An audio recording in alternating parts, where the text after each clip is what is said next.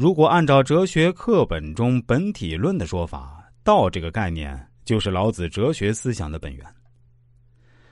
综上所述，我们可以了解，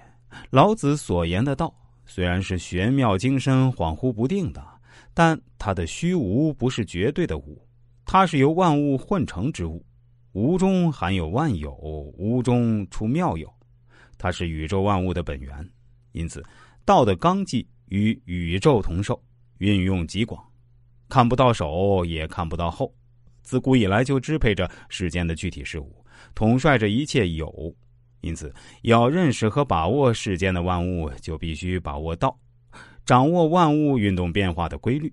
这样能知阴阳之消长，明五行之变化，知过去，探未来，识破天机，洞察秋毫。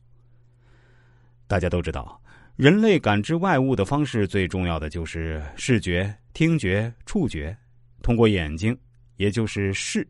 以及耳朵，也就是听，还有身体接触，也就是博，我们认识到了身边的花花草草、山山水水、日月星辰、鸟兽鱼虫。我们看到这些东西，能对其进行详细的描述，它们有色彩、有形状、有音调、有感触，但道。却和我们所了解的世间万物截然不同，它是虚无的，却又是真实存在的。它支配着万物，无所不在，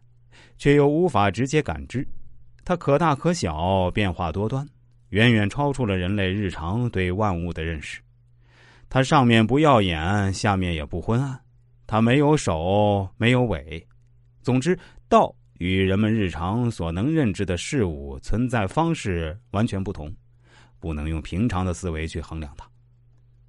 道是万物之本源，其生在象帝之先，故而从古至今，万物都是由道所统领支配的。我们虽然看不到身边的道，也很难想象出它的具体特征，但我们能在从古至今的万物发展规律中认识到它的存在，能感知到有一种神秘的力量在支配着世界的发展。支配着万物的生长、繁衍、衰败、灭亡，这神秘的力量就是老子所言的道。宗教人士口中的神、上帝，儒家、墨家言论中的天道，迷信者说因果循环。其实，它虽然各不相同，有的被人性化，有的虚无化，但其来源和老子所说的道是一致的。都是人们对古今事物发展规律总结后认识到的那种无法看见却真实存在于世界之后的神秘力量。